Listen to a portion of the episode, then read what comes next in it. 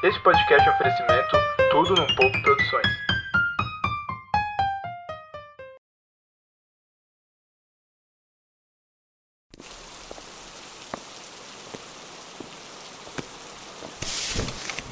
Oi, César. Como é que tá, Carla? Sim, sim, é nossa mãe, eu sei. Não, não tenho como agora. Eu vou começar uma entrevista no jornal. Tipo, daqui a pouco.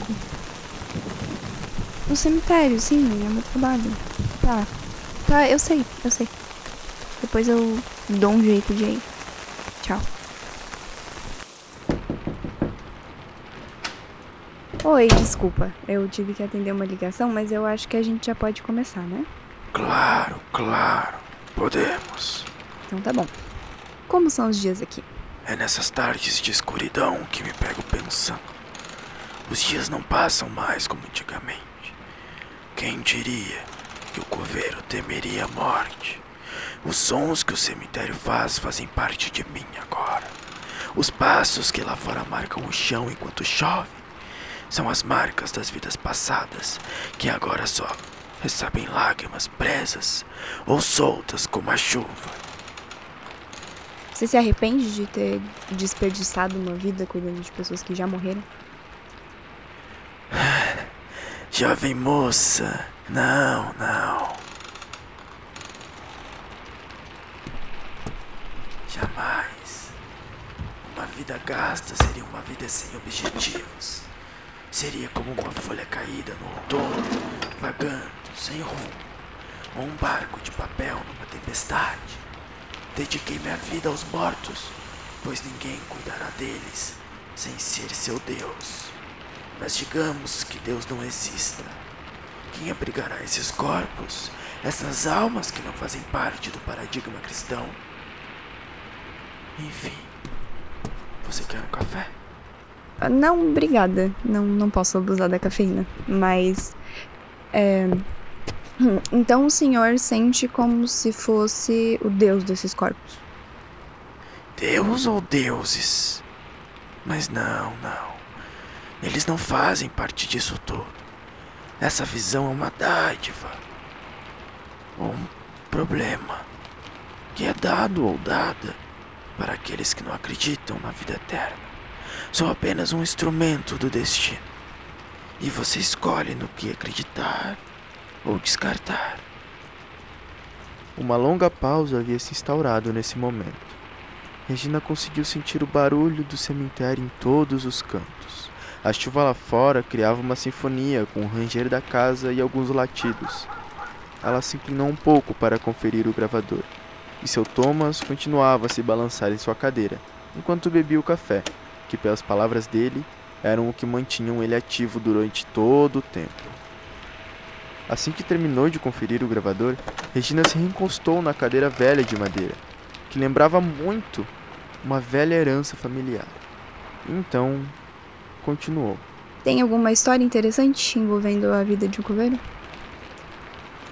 Ah, pergunta interessante. Lidar com a morte e com o depois dela faz a gente vivenciar muitas coisas, coisas inusitadas. E para a família, a tristeza sempre estará lá.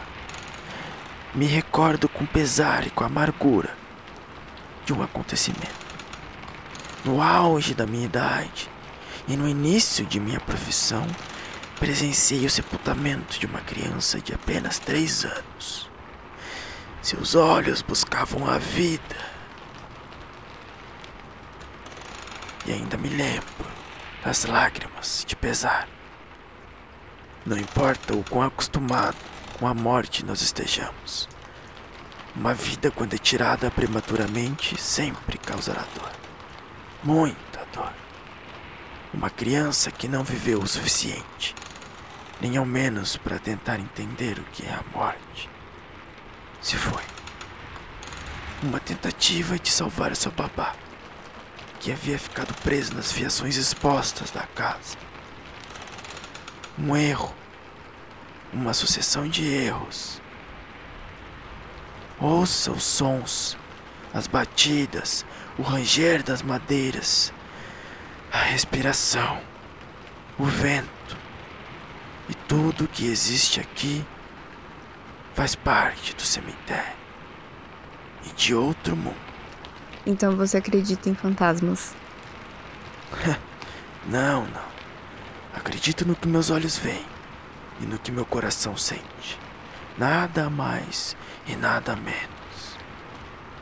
É, isso é amplo demais, não? Mas o que seria duvidar do mundo e de suas forças? Quem sou eu para ir além do que posso ver e sentir? O que sou além de uma ferramenta posta nesse cemitério?